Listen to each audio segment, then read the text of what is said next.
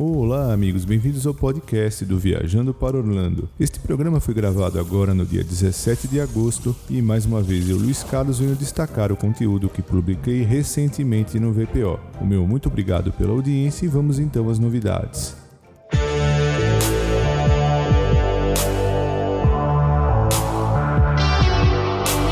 E falando a respeito do complexo Walt Disney World Resort, a Actors Equity Association chegou a um acordo com o Walt Disney World e os artistas devem retornar ao trabalho em breve. Segundo o que restou acordado, o Walt Disney World deverá oferecer espaço para um centro de testes do Covid-19, cumprindo assim uma exigência que o sindicato pleiteava desde junho deste ano. De acordo com o comunicado da Disney, o local está sendo oferecido para ajudar nos testes da comunidade e a divisão de gerenciamento de emergência emergências da Flórida irá operá-lo.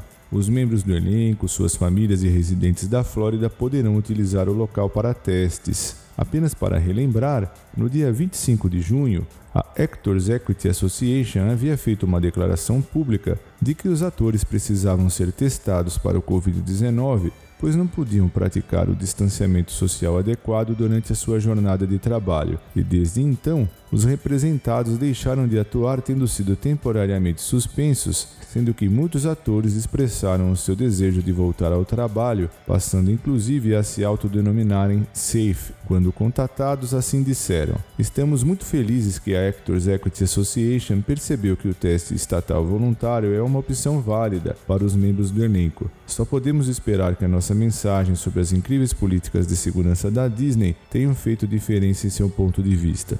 Assim, em breve as atrações do Walt Disney World Resort que foram afetadas por tal disputa, por exemplo, Voyage of the Little Mermaid, Indiana Jones Epic Stunt Spectacular, Finding Nemo The Musical e Beauty and the Beast Live on Stage, voltarão à sua normalidade.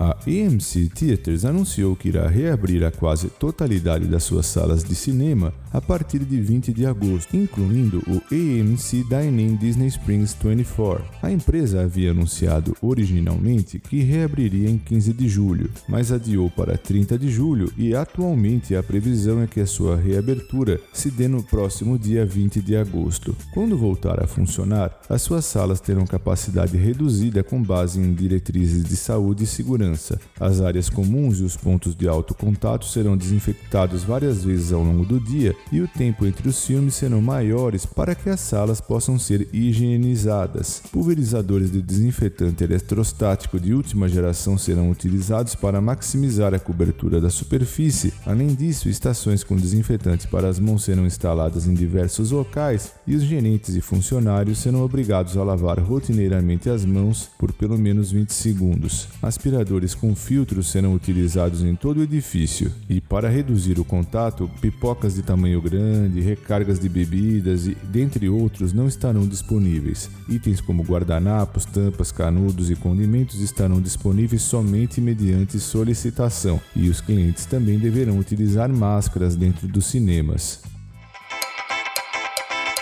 E mais uma vez os apreciadores de cerveja podem comemorar, pois o evento Craft Beer Festival, festival de cerveja artesanal, será realizado este ano no SeaWorld Orlando, oferecendo uma grande variedade de cervejas locais e de toda a Flórida, além de pratos que podem ser combinados com as suas preferidas. A capacidade para o festival este ano, em virtude da pandemia, será significativamente limitada para criar mais espaço e manter o distanciamento social. Outras medidas de segurança segurança em vigor incluem procedimento de alimentação e bebidas modificados, áreas de assento ampliadas, transações sem toque em todos os locais do festival e locais espaçados. Para participar do evento não é necessário adquirir ingresso específico, bastando admissão no Parque SeaWorld Orlando. Todavia, os itens do festival, bebidas e comidas não estão incluídos no ingresso do parque. Todos os convidados terão que fazer uma reserva online para o dia que desejam visitar e são encorajados a fazer isso com bastante bastante antecedência.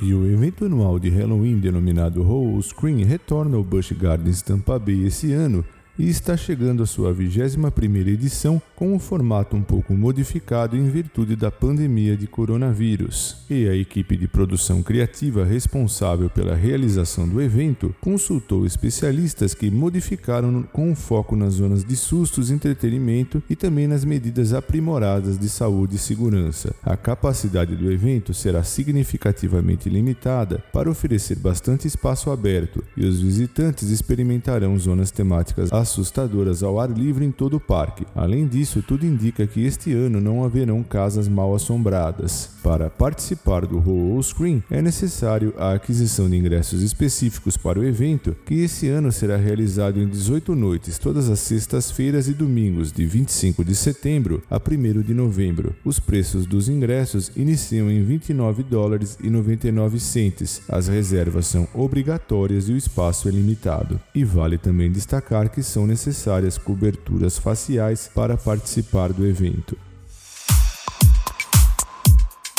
E vamos falar a respeito do SeaWorld e também do Busch Gardens, pois o SeaWorld Entertainment confirmou que quatro montanhas russas programadas para serem inauguradas este ano foram oficialmente adiadas para 2021 incluindo a tão aguardada Iron Gwazi do Busch Gardens Tampa Bay e a Icebreaker do SeaWorld Orlando. A confirmação foi obtida através de uma teleconferência sobre ganhos do segundo trimestre, que revelou que as seguintes montanhas russas teriam as suas grandes inaugurações mudadas para o próximo ano: Iron Gwazi do Busch Gardens Tampa Bay, Icebreaker do SeaWorld Orlando, Pantheon do Busch Gardens Williamsburg e Emperor do SeaWorld San Diego.